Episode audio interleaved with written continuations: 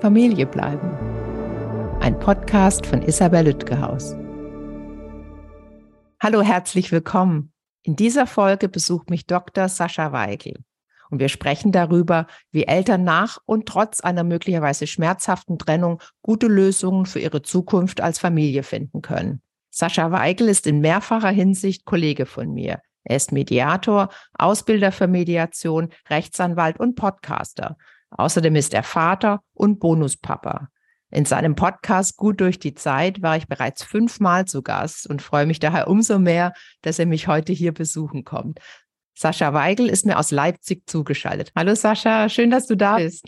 Ja, hallo Isabel. Ich freue mich, in deinem Podcast mit dabei sein zu dürfen. Hallo, endlich mal ein Gegenbesuch, oder? Richtig, die letzten, was nicht, schon seit einem Jahr, glaube ich, bist du mal bei mir im Podcast gewesen. Fünfmal. Hm. Fünfmal schon. Hm.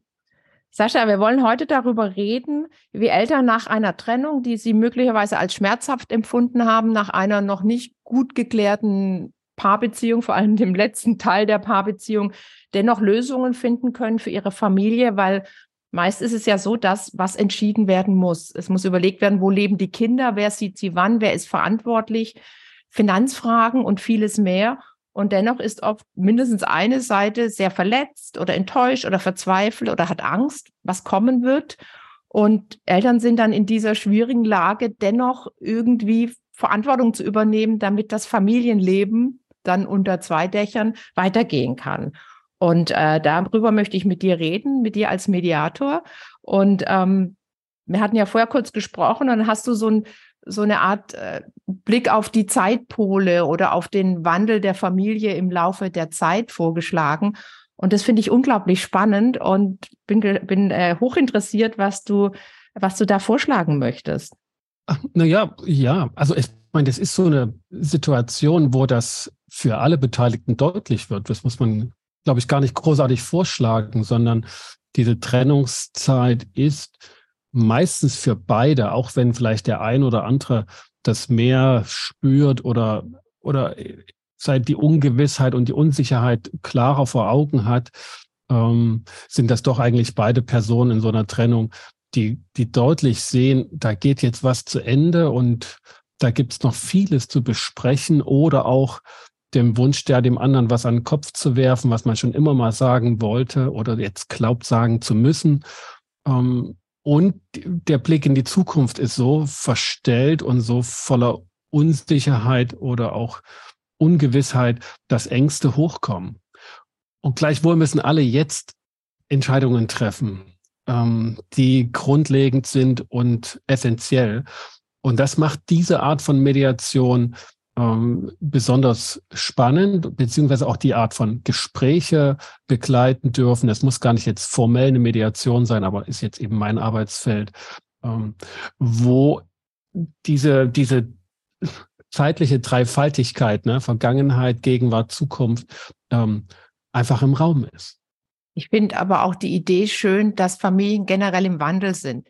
Mir wird ja manchmal gesagt, ähm, der Name meines Podcasts Familien bleiben wäre zu anspruchsvoll oder zu viel verlangt. Das reicht doch, Eltern zu bleiben. Und ich hatte ja eigentlich die Idee, man ist ja sowieso Familie, wenn man gemeinsame Kinder hat. Dann kann man ja auch versuchen, es irgendwie gemeinsam zu gestalten, wenn das die Umstände erlauben. Und äh, da finde ich den Gedanken schön, dass Familie ohnehin im Wandeln ist. Es trifft sich ein Paar, die entscheiden, ein Kind zu gehen oder zu bekommen oder es passiert. Und dann äh, kommen die Kinder und so weiter. Und dann werden die ja auch erwachsen und gehen aus dem Haus. Also da ist ein ständiger Wandel.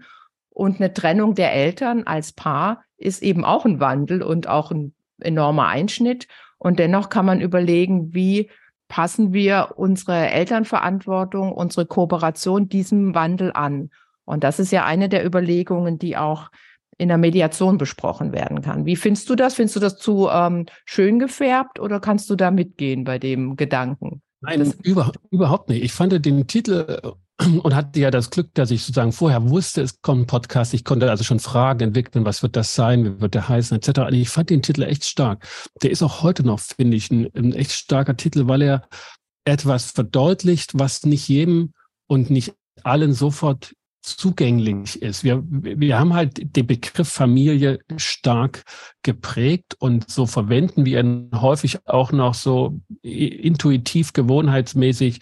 Da ist ein Paar unter einem Dach und da sind Kinder dazu und die gehen dann sozusagen von der Jugend bis zur Rente so weiter. Und auch das schon sind Begriffe, die so im, im Auflösen sind, ne? Jugend und Rente in dieser Form, wie man sie kennt. Und worauf es halt ankommt, und das ist etwas, was wir halt als Gesellschaftsmitglieder lernen, ähm, dass wir eben Familie bleiben, dass wir Eltern bleiben und dass wir Kinder und Söhne bleiben, egal was passiert. Und dass eben Trennungen von Liebespaaren, von Paaren ähm, häufiger, üblicher, anerkannter ähm, und teilweise auch ähm, notwendiger und, und erlaubter sind, das, das ist halt heute so und in den letzten Jahren, dass wir auch diesen Begriff Familie ähm, in einer anderen Konnotation verwenden müssen. Nämlich auch in dem Moment, wo sich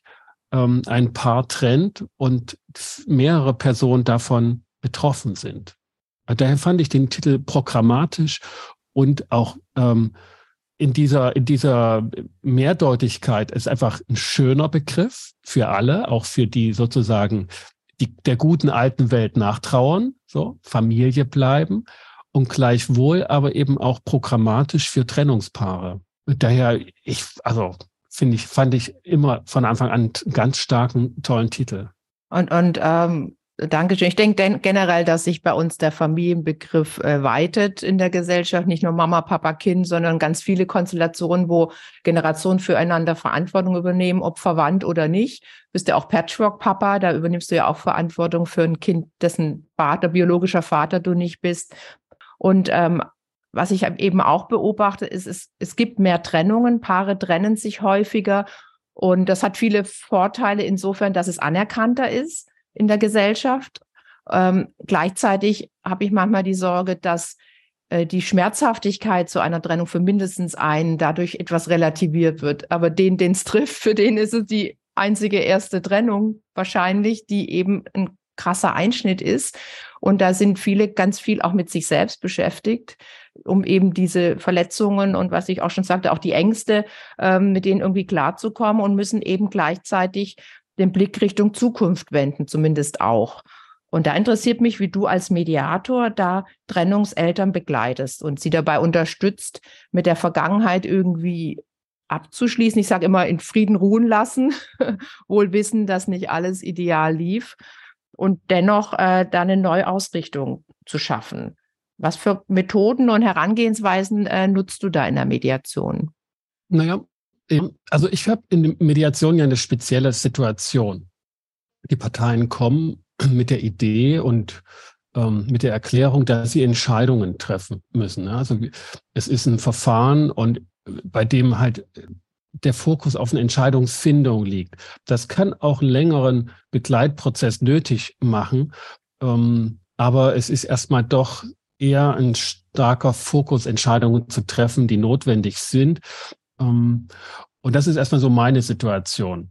Ähm, von der, ich habe so im, im, Rückblick auch auf diese, auf diesen Podcast hier nochmal so Revue passieren lassen und, und festgestellt, das war mir gar nicht so klar, dass ich häufig oder häufiger und damit auch einen größeren Erfahrungsbereich eher bei Paaren habe, deren Lebenskonzept, sage ich mal, schon zu einem ganz großen Teil abgearbeitet war und die eben in einem Wandel stecken, so wo man sagt, so der, der zweite ähm, Frühling geht irgendwie für den einen los, während aber erstmal für alle was zusammenbricht. Also Paare, deren Kinder häufig schon aus dem Haus sind, wo es eher darum geht, ähm, Erbe weiterzugeben, statt, ich sag mal, bei einem Paar, das merkt, mit dem Hausbau und den Kindern haben wir uns völlig überfordert und sind gescheitert. Also ich glaube, das sind erstmal für die Personen unterschiedliche Situationen. Der Blick nach vorn ist doch noch mal anders als der Blick zurück. Bei einem Paar, das ne, vielleicht so mit Mitte 30 ähm, dann eine, eine Trennung zu bewältigen hat und mitten im ne, typisch ne, im, im, im Hausbau und im Berufsleben steckt, als einem Paar, das sagt, okay, wir haben jetzt eigentlich beruflich schon vieles erreicht, die Kinder sind schon aus dem Haus und jetzt hat sich das Leben gewandelt für, für Einzelne von uns und jetzt gilt es da, eine neue Form zu finden. Das ist so erstmal der Kontext, in dem, dem ich ähm, häufiger äh, Paare in meiner Praxis habe. Und ganz prinzipiell bei Trennungen arbeite ich selten allein. Also meistens in äh, Co-Mediation und mit einem Kollegen zusammen. Ähm, weil das einfach doch die Dynamik bei so einer Trennung und Entscheidungsfindung ähm, wesentlich besser handeln lässt. Also man kann nicht sagen, dass sie dadurch irgendwie ne, ähm, ist sicher in gute Bahn führt, so eine, so eine Entscheidungsdynamik, aber ähm, das hilft schon. Da haben wir ja in deinem Podcast dazu eine Folge aufgenommen zu Co-Mediation. Und ich nehme an, dass du dann bei heterosexuellen Paaren zumindest dann mit einer Frau eher arbeitest. Oder achtest du dann nicht so? Doch. Hm. Doch, das, ähm, das ist schon genau der Punkt, dass man eben als Beratersystem, als Beraterpaar so viel wie möglich Kontaktfläche abdeckt, die die Medianten mitbringen, also die, die trennungswilligen Parteien. Und wenn das halt ne, ein Heteropaar ist, dass man sich dann auch ähm, als Hetero-Beraterpaar aufstellt. Ähm, zuweilen lässt sich auch schauen, ob die berufliche Herkunft, die Profession sozusagen in etwa ähnlich ist, ähm, was auch schon hilft. Ähm, aber das ist so bei mir in der Praxis eher so, dass die klassischen Punkte. Ähm, ich habe jetzt nicht so sehr mit internationalen Paaren oder dergleichen zu tun. Ähm, dafür gibt es entsprechende. Und wie, wie, wie finden die Paare in der Mediation oder vielleicht auch vor oder parallel zur Mediation einen Abschluss, vielleicht versöhnlichen Abschluss ihrer Paargeschichte. Welche Methoden kannst du da ähm, aus deiner Erfahrung erzählen? Von welchen Methoden kannst du da erzählen? Ja, also ähm, einen versöhnlichen Abschluss zu finden, ist natürlich ähm, äh, also für beide Seiten ne, ist es ähm, und manchmal auch zuweilen auch noch die die die Kindersituation, die die häufig die Welt dann auch nicht mehr verstehen, erst recht, weil vielleicht schon auch die Eltern ähm, nicht mehr die, die Jüngsten sind und dann denken, ja jetzt, ne? Ist doch auch voll egal. also, ja, warum denn jetzt auch noch? Also, aber ähm, da ist, habe ich selten den, den Fokus drauf, aber höre das natürlich von den Beteiligten, dass auch Auseinandersetzungsgespräche mit den Kindern stattfinden also da gibt es jetzt keine pauschale ähm, Standardprozedur, äh, an deren Ende dann steht, ähm, wir sind ähm, glücklich getrennt, sondern das hängt tatsächlich von den jeweiligen Situationen ab. Und das kann, ähm, naja, also ich, ich lege den Fokus erstmal gerne darauf, dass jede einzelne Person für sich Klarheit findet und Boden unter den Füßen findet. Das ist für mich schon die Ausgangsbasis auch als, als äh, auf, die, auf das Blick des Paares, dass jede Person ähm, für sich einen guten Standpunkt hat, von dem sie dann das Paarleben aus ähm, angehen kann und, und steuern kann. Insoweit ähm, orientiere ich meine Methoden stärker an dem, an den jeweiligen Personen als an dem gemeinsamen Wir. Ähm, Beispielsweise äh, gibt es eine also Erfahrung, wo ich halt ähm, die, den Parteien etwas äh, wirklich ähm, ihre Situation, wie sie sich in Zukunft aufgestellt sehen, ähm, mit ihren ähm, familiären, persönlichen, aber auch vor allen Dingen beruflichen, weil die beruflich verbunden waren, beruflichen Bildern, ähm, dass sie die, die Bilder mal malen sollten. Und ich habe eben nicht jetzt ne, die methodische Frage, malen die ein Bild, sondern ähm, beantwortet, jeder malt erstmal seins, und zwar in getrennten Räumen und mit den Materialien und den Umständen, die die, die, die haben wollen. Und damit ist sozusagen, hat jeder erstmal sein Bild gemalt und dann konnte man damit ins Gespräch gehen. Schön. Und das ist halt eine andere Herangehensweise, als wenn ich sagen wollte, malen Sie doch mal gemeinsam das Bild und achten Sie ein bisschen auf den Prozess oder so, wie Sie das tun. Ne? Ähm, das ist eine andere, ein anderer Ausgangspunkt. Bevor wir noch mehr Methoden Richtung Zukunft äh, besprechen, nochmal, damit ich es richtig verstanden habe, bezüglich der Vergangenheit ermutigst du die Trennungspaare dann, dass jeder und jede für sich Unterstützung sucht, die sie braucht, ob es im Freundeskreis ist oder therapeutisch, Coaching, ähnliches, Familienberatung, was da so gibt. Und dass sie dann in der Mediation den Schwerpunkt, was ja auch Mediationsidee ist, Richtung Zukunft ähm, richten und die gestalten, gemeinsam zum Beispiel erstmal mit einem Bild, was ich eine sehr schöne Idee finde. Ja. Also, ähm, also das, das mit dem Bild war tatsächlich im Laufe des Prozesses erst mhm. möglich. Da haben wir also schon gut zwei Drittel gearbeitet miteinander. Ähm, ja, also auch wenn ich, und, und das, wenn das vorkommt, dass ich alleine ähm, in der Mediate sozusagen als Begleitperson bin, dann frage ich auf jeden Fall jede Person, welche Begleit- und Unterstützungssituation sie haben über diese Mediation hinaus, weil ich eben nicht alles abdecken kann, was möglicherweise an ähm, ja, Zusammenbruch der Lebensvorstellung äh, dann ähm, ins Gespräch gespült wird. Und da ist es wirklich wichtig, dass, dass jede Person, äh, manchmal der eine mehr, der andere weniger professionelle Begleitung hat außerhalb der Mediation.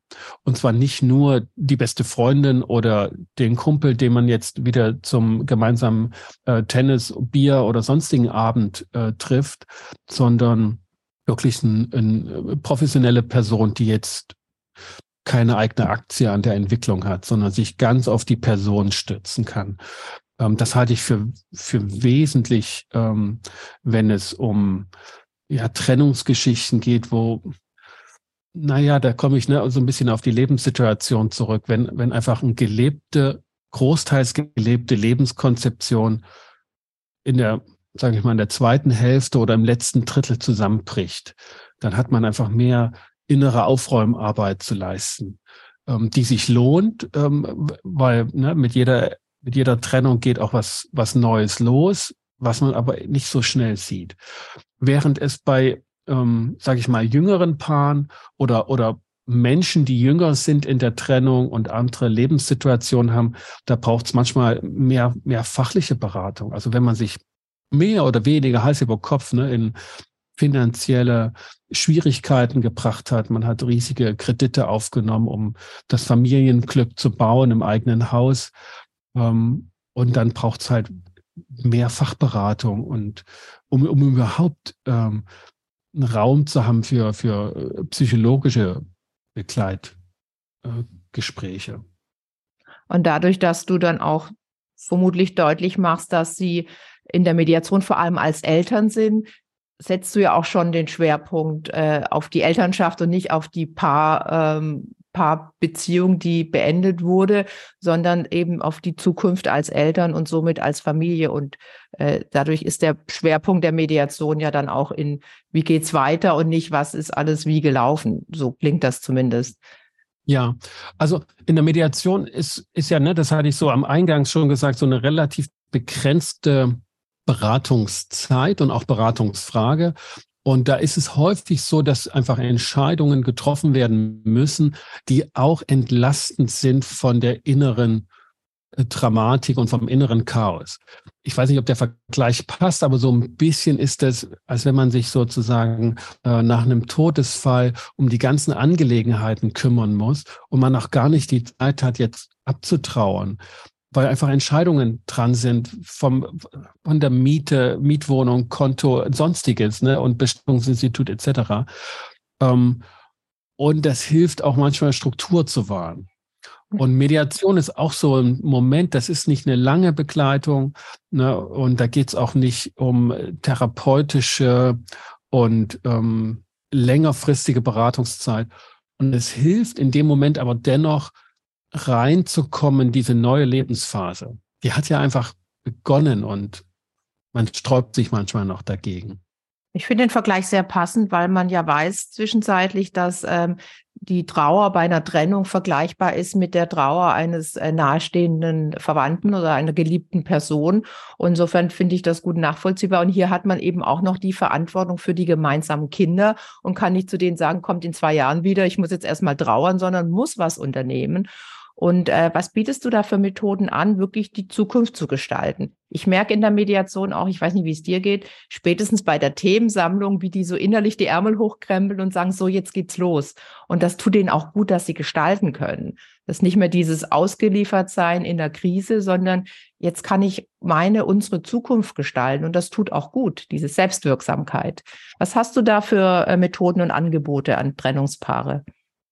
Also ja, ich, ich finde die Beobachtung mit dem Ärmel hochkrempeln interessant, dass ähm, das, das, aber ja, du hast, also das, das gibt's dann, das kommt da schon auch, ja. Das, ähm, das ist ein Punkt, der, wenn der erreicht ist, dass sozusagen nicht mehr an der, an dem Vergangenen sich abgearbeitet wird und jetzt das Neue ähm, gestaltet wird. Da merke ich dann häufig, jetzt geht die Mediation schon fast zu Ende. Aber, aber ja, ich, ich kenne so aus einem eigenen, äh, eigenen Erfahren, dass eigentlich die, gerade bei jüngeren Kindern, die dann mit im Spiel sind und die dann die Elternschaft noch fordern, dass dann eigentlich die Arbeit erst losgeht, die Zukunft zu, gemeinsam zu gestalten. Also wenn man sozusagen die Zukunft im Blick nimmt, hat man ja ohnehin erstmal ein sehr faszinierende Situation, dass wir da etwas haben, was noch gar nicht existiert. Die Zukunft ist also noch gar nicht Wirklichkeit und trotzdem hilft sie uns ähm, beim Denken und beim Entscheiden, ähm, was wir was wir machen wollen, indem wir sie uns vorstellen. Und jetzt können wir alle Methoden aus der Visionsarbeit und aus der ähm, aus, aus sonstigen Beratungsprozessen hinzuziehen, die wir in der Mediation fruchtbar machen können.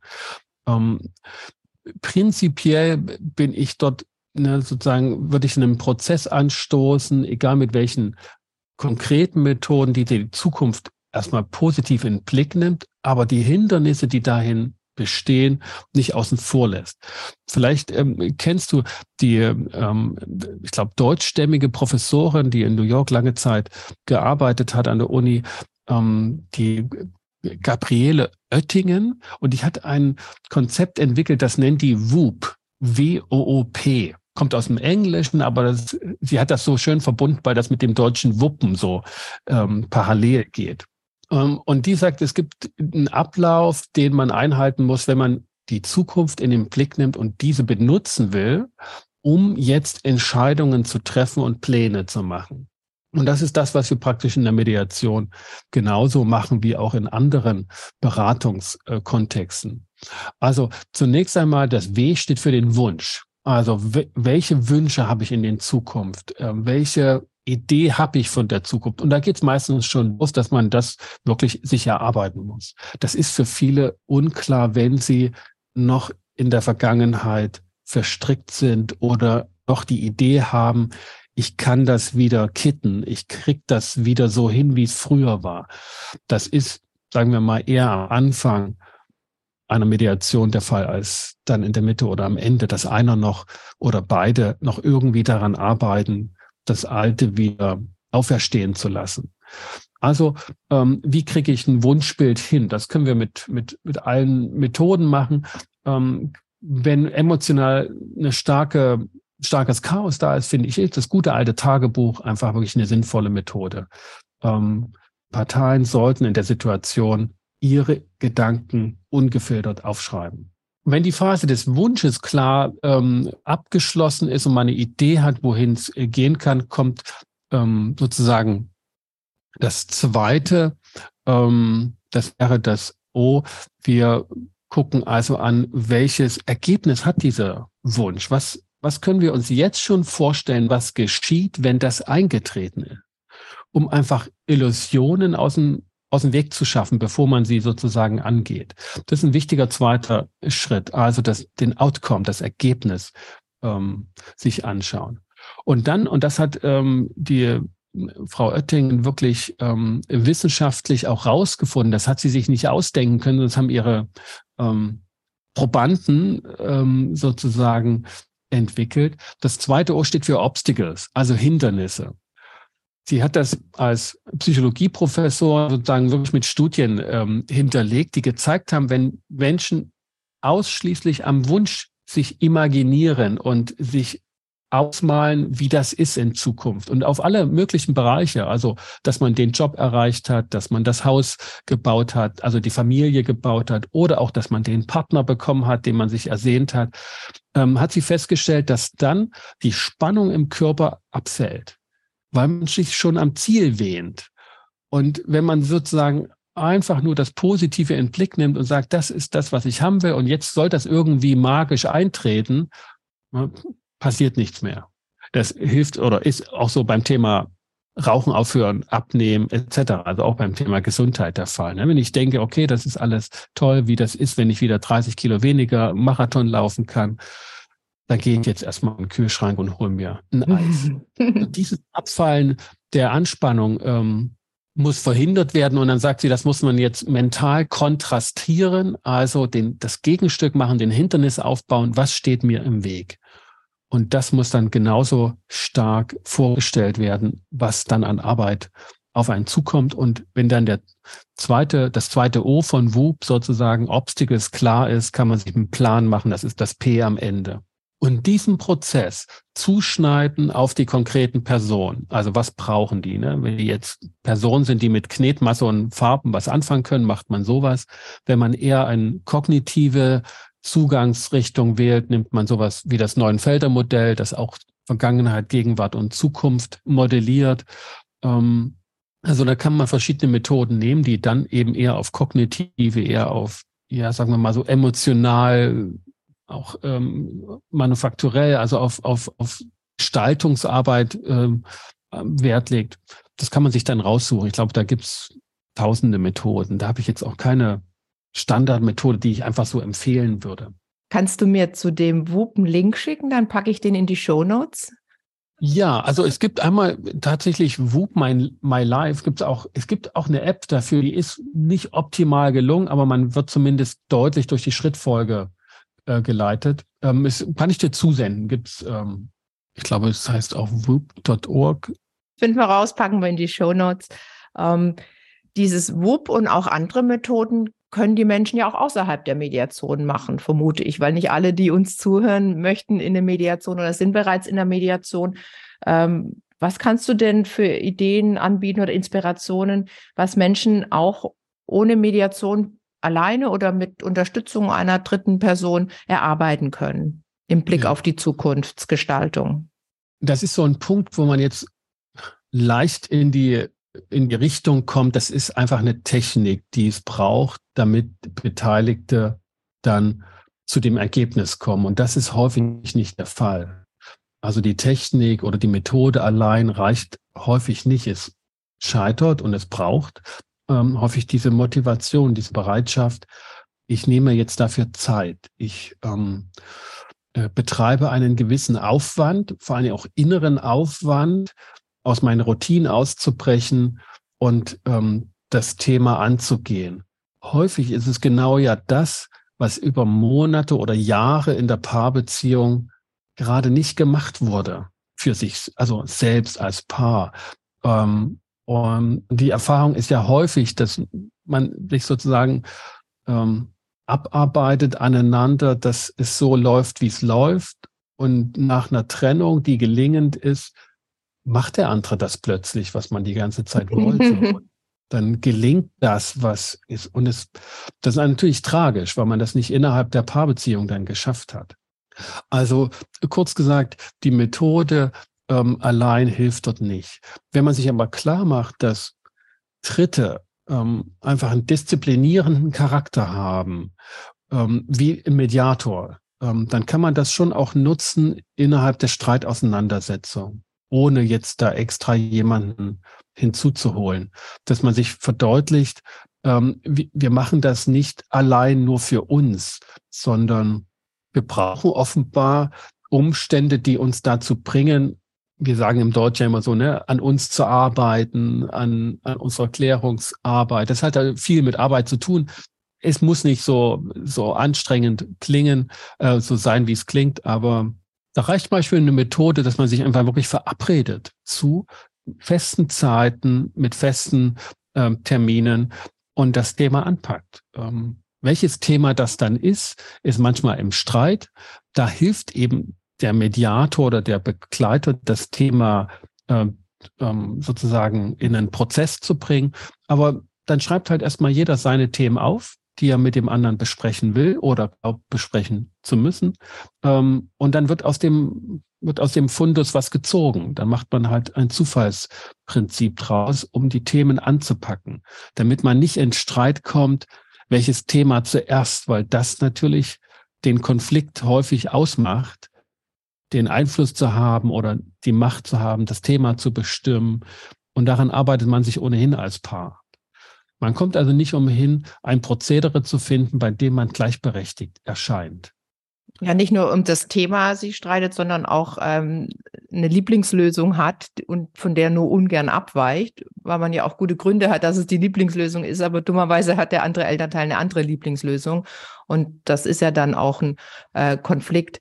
Ich habe ja neulich einen Workshop gegeben zu Familie bleiben, mein erster und das hat wirklich Spaß gemacht. Da waren nämlich auch Paare, das wusste ich vorher gar nicht. Ich dachte, da kommen nur einzelne Elternteile und die haben dann auch tatsächlich äh, durch das Anleiten im Workshop, was aber recht lose war, äh, ihre Zukunft bearbeitet. Also das kann man auch ohne Mediation, aber tatsächlich muss man auch wissen, wie beim Fitnesstraining, das passt wieder ganz gut das Beispiel, sich so Ziele stecken und wenn dann ein anderer das überprüft oder eine andere, ist das natürlich hilfreich, dass man das Ziel auch eher erreicht und nicht am 2. Januar schon wieder aufhört mit dem Fitnesstraining, sondern da auch wirklich dran bleibt.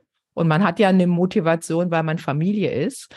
Ähm, ich möchte nur eins nochmal sagen zu Faszinosum Zukunft. Das klingt so positiv. Ich weiß von vielen Eltern, dass sie so Angst haben vor dem, was kommt. Finanziell oft ganz einfach. Zumindest die Person, die weniger Geld verdient hat und sich vielleicht mehr um die Kinder gekümmert hat. Und die andere Person hat oft Angst, die Kinder zu verlieren im Alltag oder generell, weil, ähm, weil sie eher äh, nicht bei ihr wohnen, sondern beim anderen Elternteil. Und da sind ganz viele Ängste, die ja so ein entspanntes Erarbeiten des Faszinosums Zukunft auch stark erschweren. Hast du da Ideen, wie man mit diesen Ängsten umgehen kann? Ja, also das Faszinosum dient ja ähm, eher dieser, dieser, dieser Verdeutlichung, dass das etwas ist, was noch nicht existiert, dass die nicht immer schön ist oder dergleichen oder dass darauf keine Garantie gibt, ist, ist klar. Das soll dieses Faszinosum gar nicht, ähm, dieser Begriff gar nicht andeuten, sondern dass wir da etwas machen, was uns wirklich als Menschen ausmacht. Das, das kann kein anderes Lebewesen. Ne? So, äh, sich etwas vorstellen, was nicht da ist und daran dann das Handeln ausrichten und Pläne schmieden. Ähm, manchmal, ne, die Erfahrung ist ja bei Trennungspaaren gerade da, dass das Pläne schmieden zwar schön ist, aber manchmal sinnlos, weil die Pläne nicht umgesetzt werden oder nicht zu Ende umgesetzt werden. Also da gibt es einfach ja eine große Enttäuschungserfahrung. Und, und dennoch ist sozusagen dieser Punkt, ich brauche eine Stabilität, eine innere Stabilität jetzt, gerade wenn es außen sehr stürmt und ähm, unklar ist, wie es werden wird, brauche ich ein klares Bild davon, wohin will ich? Was, was ist ähm, auch realistisch dann in Abgleich mit den relevanten Personen drumherum? Ähm, ja, so sehr die Ängste verständlich sind ähm, von beiden Seiten, ne, wenn man das jetzt so klassisch kontrastiert, der eine ähm, hat keine ökonomische gesicherte Zukunft scheinbar, die er spürt, der andere hat äh, keine gesicherte Zukunft mit und im Umgang mit den Kindern scheinbar ähm, so, naja, so, so realistisch sind aber genau diese Dinge, dass sie einerseits natürlich ist und bleibt man Elternteil. Es wird also ähm, einen bestimmten gewissen Umgang geben mit Kindern, der gestaltbar ist. Ähm, und genauso gibt es eine ähm, ökonomische Zukunft für die andere Seite. Also das das ist die Kraft, die Berater oder die Mediatoren oder Begleitpersonen haben, dass sie dort einen, einen Anker setzen und immer wieder zur Realität führen, während die inneren Ängste so ins Katastrophieren gehen. Und wenn man weiß, okay, ich bin da anfällig äh, für so Katastrophengedanken, ähm, das ist ein Stück Selbsterfahrung auch, ähm, dann, dann ist einfach be gute Begleitarbeit das, das Mittel der Wahl. Ähm, um sich da wieder klar zu bekommen. Also und auch ähm, Zugriff auf die eigenen Ressourcen zu haben. Es gefällt mir gut, das Faszinosum, wie du merkst, weil es wirklich auch zeigt, ihr habt eine Chance, gemeinsam was Neues zu kreieren. Und ich merke ja auch oft in, in Trennungsmediationen, dass Menschen ähm, die nicht Juristinnen und Juristen sind, nicht verstehen, dass äh, unser, unser Privatrecht, unser Familienrecht ganz, ganz viel Spielräume gibt, wenn man äh, sich einig ist, nur wenig Grenzen setzt zum Schutz des äh, vermeintlich oder tatsächlich Schwächeren, wie zum Beispiel Kindern oder geringer verdienenden Elternteilen oder oder, aber ganz viel Raum und ganz viel Gestaltungsmöglichkeiten, damit es der individuellen Familie und deren einzigartigem Alltag und Situation und auch dem was die Familie ausmacht und ausmachte. Das habe ich auch in dem Workshop bearbeitet. Also auch Rituale und ähm, äh, Gewohnheiten und äh, Familienfeste und was die Familie vor der Trennung gemacht hat, kann ja einiges rübergerettet oder neu aufgestellt werden. Was aber oft auch im Wege steht, ist das erschütterte Vertrauen, weil die meisten Trennungen laufen doch so ab, dass eher einer oder eine enttäuscht wurde und auch aus ihrer seiner Sicht hintergangen, zum Beispiel durch eine äh, Fremdbe ja, Außenbeziehung, eine neue Beziehung, die die andere, ähm, der andere Elternteil eingegangen ist und dann sich vorzustellen, mit dieser Person, mit diesem Elternteil Regelungen aufzustellen und sich auch darauf verlassen zu können, fällt ihnen oft schwer. Was kann denn da gemacht werden, innerhalb und außerhalb der Mediation? Also ähm, vielleicht, vielleicht nochmal den, den kurz zurückgespult, weil das, glaube ich, eine Grundlage ist für, für diese Frage. Ähm, dieses wieder klarkommen, wieder, wieder sich sozusagen als Steuerperson, als Steuerfrau, als Steuermann des eigenen Schiffs zu begreifen, ähm, bedeutet eben auch, ähm, Enttäuschung zu verarbeiten. Und ähm, ja, auch Abschied zu nehmen von bestimmten Vorstellungen, die man liebgewonnen hat. Manchmal auch von Ritualen, manchmal auch von wirklich ähm, auch begreifbaren Dingen, nicht nur eigenen Vorstellungsbildern und Hoffnungen. Ähm, aber das ist, das ist einfach eine, also das ist nicht zu ersparen, diese Enttäuschung und der Schmerz, der damit einhergeht. Das ist meines Erachtens aber besser als äh, Leiden, ständiges Leiden, was sozusagen mehr eine hausgemachte Entscheidung ist. Ähm, und, und diese, diese, dieses Zumuten der Enttäuschung und des, ähm, des Schmerzes ist eine, ähm, eine notwendige Aufgabe in der Beratungsarbeit.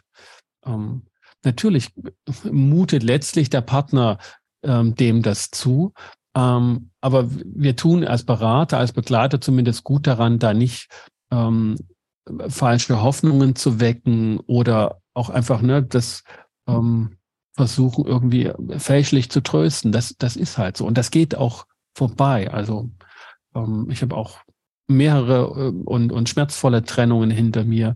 Und ähm, ja, ich weiß gar nicht, in welchem Zusammenhang ich das mal gehört habe, aber ne, sagte einer schon, ne, wer, wer glücklich sein will, muss lernen loszulassen.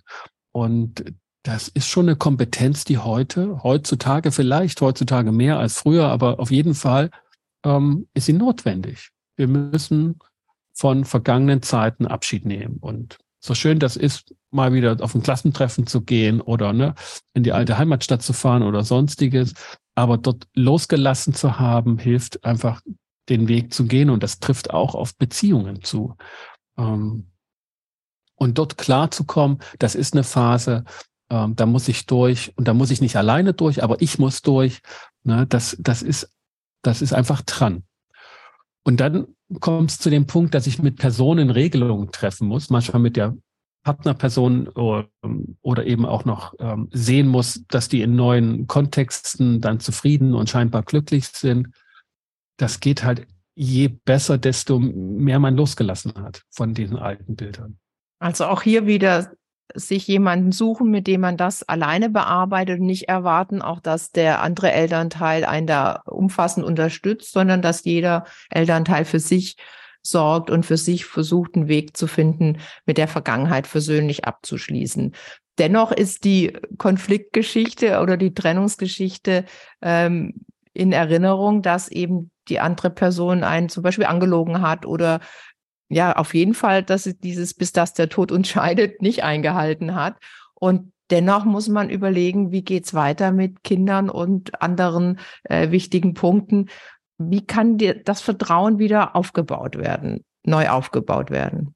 Naja, also äh, Vertrauen ist ja wirklich eine, ähm, ein paradoxes Unterfangen. Also äh, es ist auch, ist einfach, ist ein Risikogeschäft.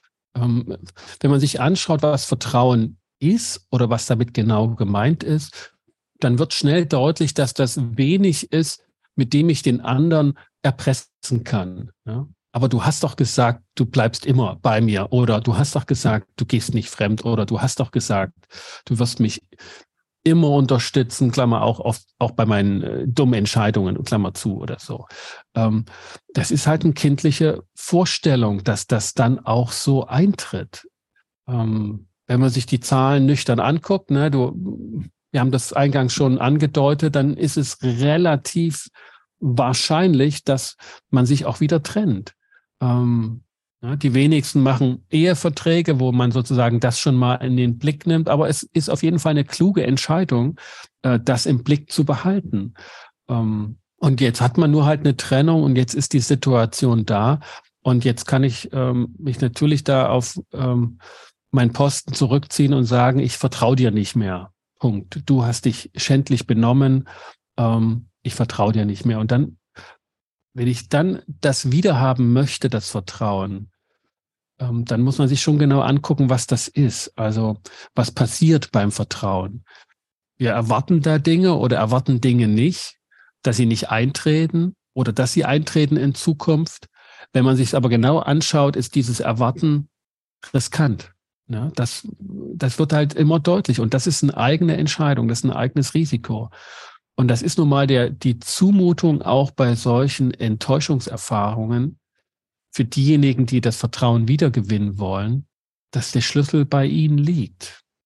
Dass, dass sie diese Entscheidung treffen, ich gehe das Risiko, Klammer auf, wieder nochmal trotz dessen, Klammer zu, wieder ein.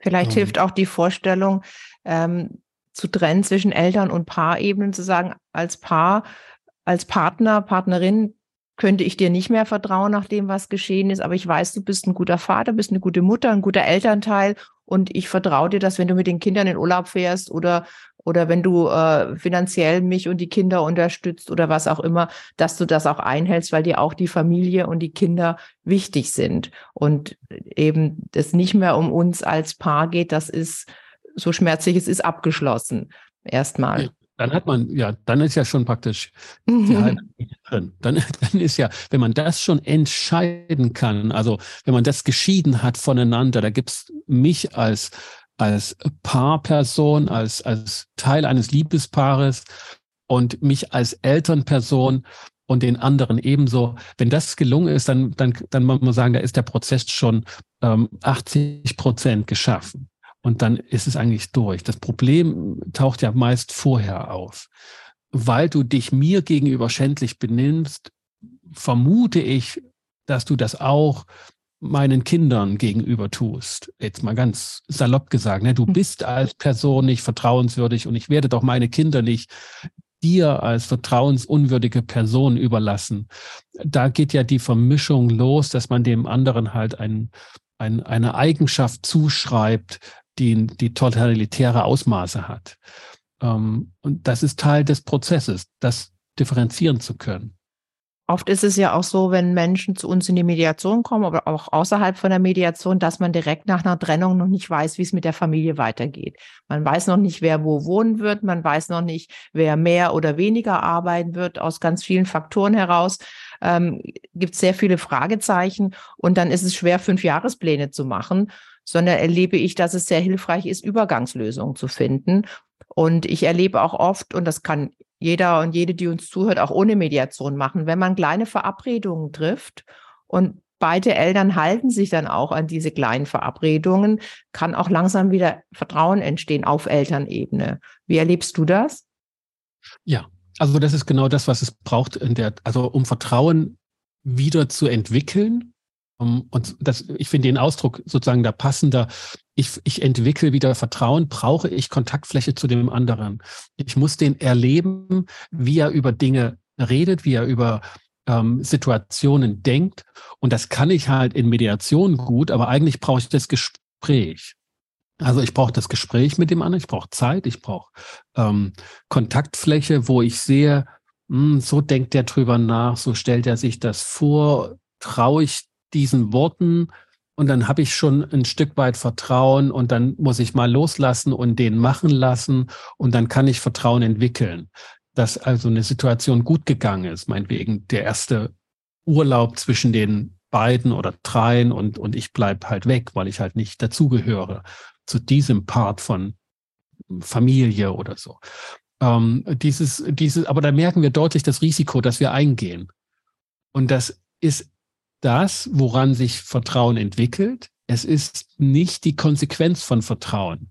Also, wenn ich die in den Urlaub ziehen lasse mit meinem Kind, dann ist das, was ich da tue, die Grundlage, dass ich Vertrauen entwickle. Nämlich, wenn die wiederkommen und der Kleine oder die, die Kleine sagt, das war so großartig, es war toll, ähm, ich möchte am liebsten wieder zurück. Und man dann jetzt klar bekommt, okay, das ist jetzt ne, keine Absage an mich, sondern ähm, die Situation ist gut gegangen und damit habe ich die Möglichkeit, Vertrauen zu entwickeln. Viele denken aber, Vertrauen ist notwendig, dass ich dieses Risiko, äh, diese Risikozeit des Loslassens eingehe. Das kann ich nur, ich kann die doch nur in Urlaub fahren lassen, wenn ich dem vertraue. Das läuft genau andersrum. Das ist das Paradoxe daran. Und äh, wenn wir das klar vor Augen halten, wird deutlich, dass Vertrauen unser eigenes Risikogeschäft ist. Das, das ist nicht losgelöst von dem anderen, aber, aber der kann das nicht machen. Ähm, das braucht Zeit und äh, das braucht Kontaktfläche. Mediation oder Begleit, Beratungsarbeit erlaubt es mir, mit dem anderen in einem Raum an diesen Themen zu arbeiten und ich kann ihn beobachten, wie er auf die Fragen der Mediatorin reagiert. Ich kann ihn sehen, ich höre ihn und und es geht um diese Themen. Also das geschieht halt nicht von alleine. Daher ist das ein gutes Setting. Wenn man das alleine bauen kann, dass man mit dem Partner halt ne, in der Woche dreimal, meinetwegen zwei Stunden oder so ähm, reden kann, und sei es auch nur eine Stunde die Woche, ne, egal, dann, dann macht man das so.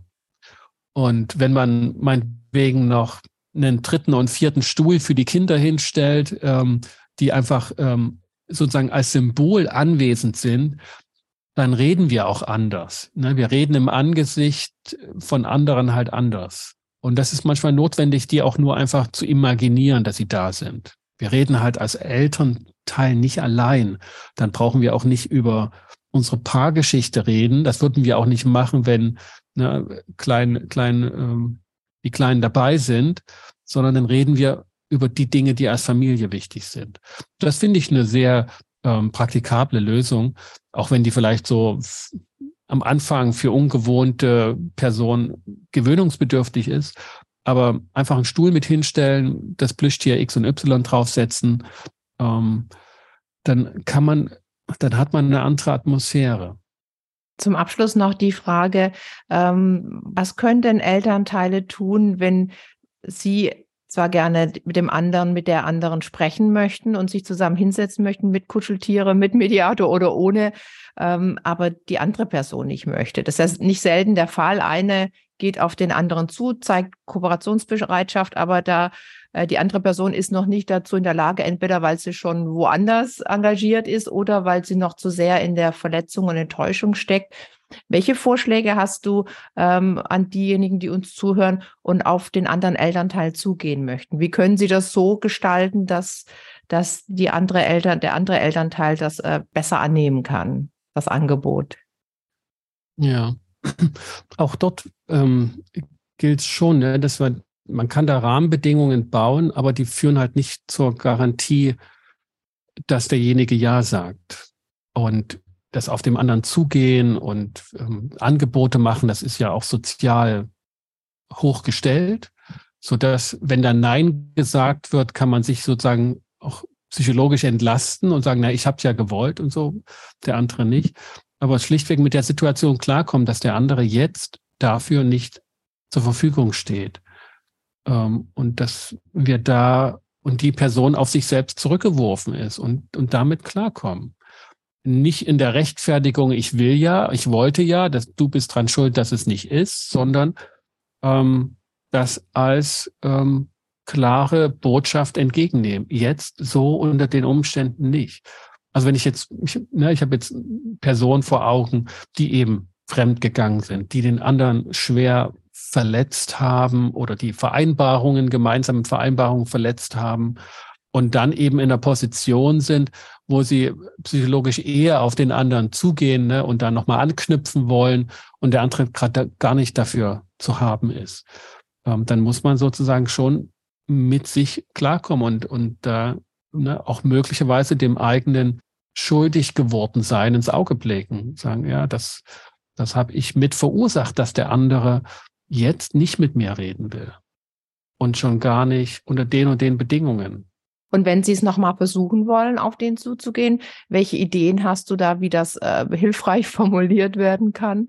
Sicherlich äh, mit, mit so wenig wie Anspruch äh, wie möglich. Also den anderen nicht beanspruchen, sondern die eigene Botschaft formulieren. Ne? Klassischerweise so als die Ich-Botschaft. Also worum geht es mir? Und ähm, darin sollte der andere so wenig wie möglich beansprucht werden. Ähm, es fällt natürlich leichter, ähm, das Angebot zu machen, wenn sachliche Dinge äh, notwendig entschieden werden müssen. Das so als Anknüpfungspunkt zu nehmen. Ne? Wir müssen jetzt über das und das reden. Aber schon das Wir müssen ist sehr anspruchsvoll. Ne? Da kann der andere schnell sagen, äh, nee, ich muss gar nicht. Ne? Schon gar nicht mit dir. Hm. Und mir ist es egal, was da jetzt geschieht.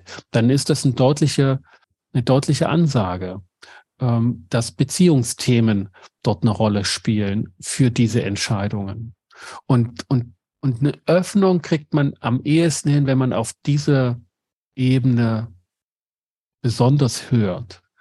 Ja, also der andere will ja jetzt nicht irgendwie äh, finanziell irgendwie riskant nicht entscheiden ne? und, und, und äh, sonstiges verlieren, sondern es ist einfach eine Beziehungsbotschaft. Und dann sozusagen als williger, dahin zu hören und vielleicht nicht so sehr das, das Sachliche in den Vordergrund zu schieben und zu sagen, na, wir müssen doch aber, ne, du kannst doch jetzt nicht ähm, permanent nur über Beziehungen reden wollen, das ist vorbei, wir müssen jetzt mal ein paar ähm, wichtige ökonomische oder, oder Miete oder Konto oder was weiß ich, Entscheidungen treffen, äh, sondern deutlich machen, ah, okay, das Nein kann ähm, nicht so sehr ein Vorwurf sein, sondern eine Einladung sein, über die Dinge zu reden, über die der andere ähm, vielleicht gerade ähm, mehr Gesprächsbedarf hat oder auch Reuebedarf oder Entschuldigungsbedarf. Ähm, und das geschieht häufig ähm, zu wenig in diesen Situationen. Also da habe ich manchmal den Eindruck, dass so wir wollen das trennen, sachlich und Beziehung, so das Paar und Eltern und so, ne?